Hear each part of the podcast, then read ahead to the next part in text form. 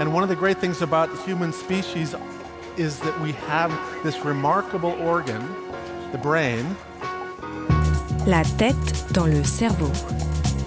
Biologie, cervelle, synapses, neurosciences, physique.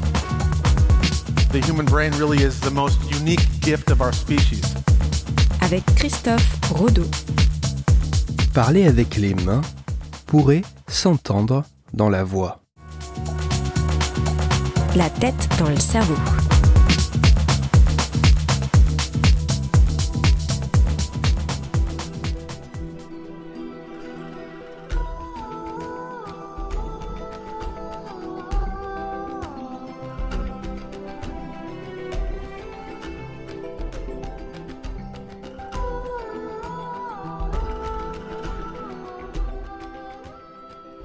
La parole humaine est un signal sonore extrêmement riche, permettant notamment de véhiculer tant un sens qu'une intention, voire même une émotion.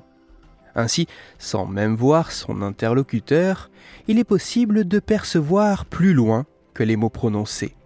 Car la voix permet de transmettre ce qui est dit, mais elle renseigne également sur comment et par qui cela est dit. La parole transmet une information tout en renseignant sur la personne qui parle. Mais la parole peut aussi être accompagnée d'autres éléments, tels que des gestes. Un certain nombre de chercheurs soutiennent l'idée que ces mouvements pourraient servir d'indices visuels, permettant d'améliorer et d'appuyer la parole. Mais n'est-ce que cela? En effet, il est possible d'observer l'utilisation de ce type de geste lors d'une conversation téléphonique, alors même que l'interlocuteur ne peut pas voir ses mouvements. Il semble ainsi censé de se demander si, de la même façon qu'une émotion peut teinter la parole, un geste le pourrait-il également. En d'autres termes, les gestes que nous faisons pendant que nous parlons peuvent-ils s'entendre dans notre voix?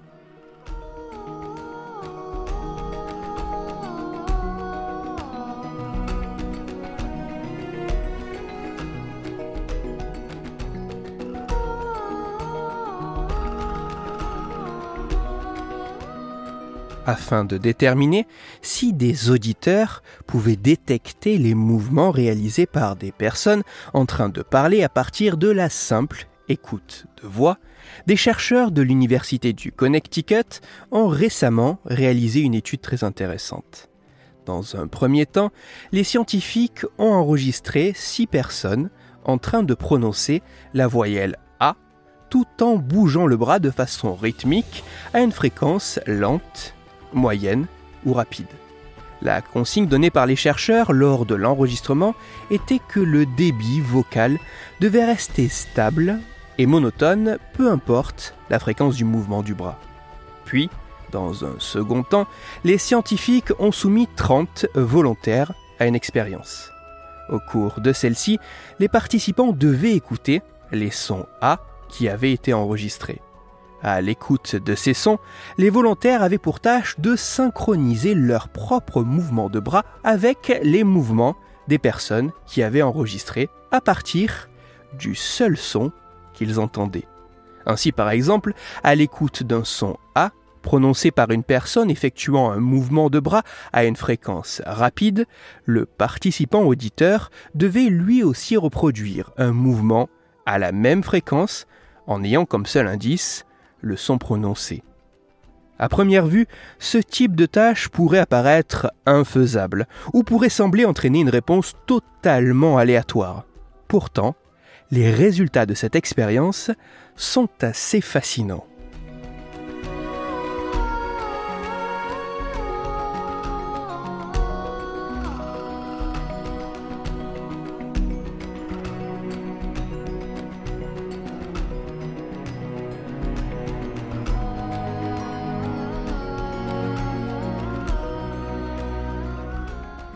Lorsque des auditeurs essaient de synchroniser leurs mouvements de bras sur ceux effectués par des personnes en train de prononcer un seul son, les résultats sont assez bluffants.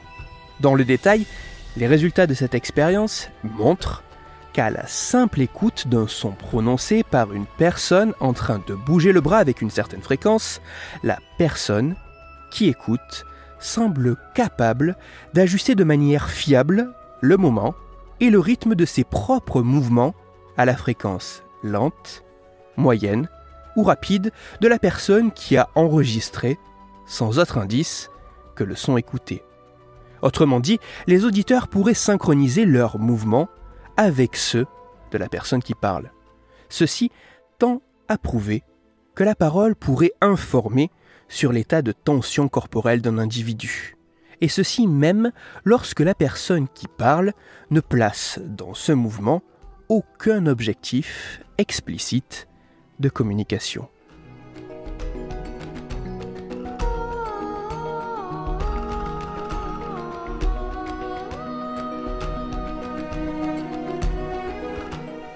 Par un subtil équilibre, mêlant la contraction de plusieurs muscles et le mouvement et la vibration de l'air, nous avons la capacité de produire des sons. Sons que nous transformons en mots, en phrases, en paroles.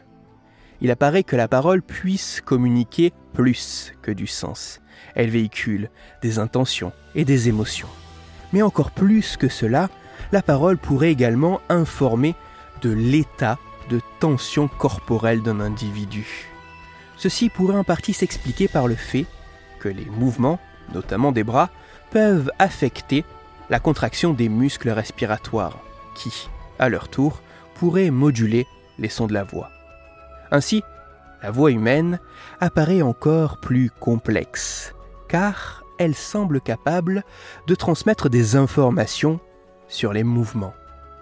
Parler avec les mains apporte une information qu'il est possible de percevoir, car avec la voix, les gestes ne sont pas seulement vus, ils peuvent aussi être entendus.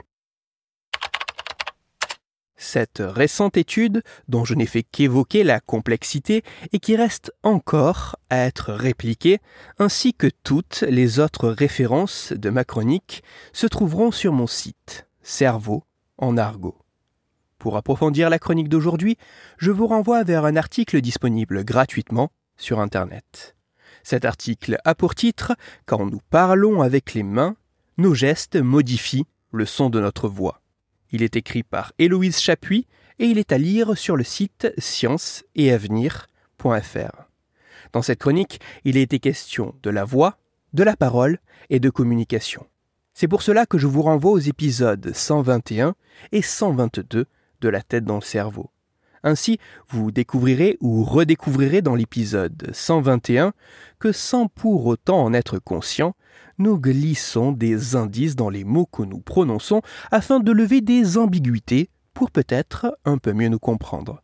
Et dans l'épisode 122, que plus que de simples sons, les mots véhiculent des idées et des concepts pouvant impacter le fonctionnement du cerveau et plus largement de l'organisme pour parler avec ou sans les mains de science et de cerveau, vous pouvez me retrouver sur Twitter, Christophe-Rodo, R-O-D-O, sur la page Facebook de la tête dans le cerveau et sur mon blog Cerveau en argot. Si vous avez des questions ou des sujets dont vous voudriez que je parle, ou simplement des retours à me partager, n'hésitez pas à me le faire savoir directement sur mon compte Twitter, sur la page Facebook ou par mail à l'adresse la tête dans le cerveau. Toutes mes chroniques, y compris celles-ci, sont disponibles en réécoute sur mon podcast La tête dans le cerveau à retrouver sur SoundCloud, Deezer, Spotify, Google Podcast, iTunes, Apple Podcast et toutes les autres plateformes de podcast. Christophe Rodeau la tête dans le cerveau.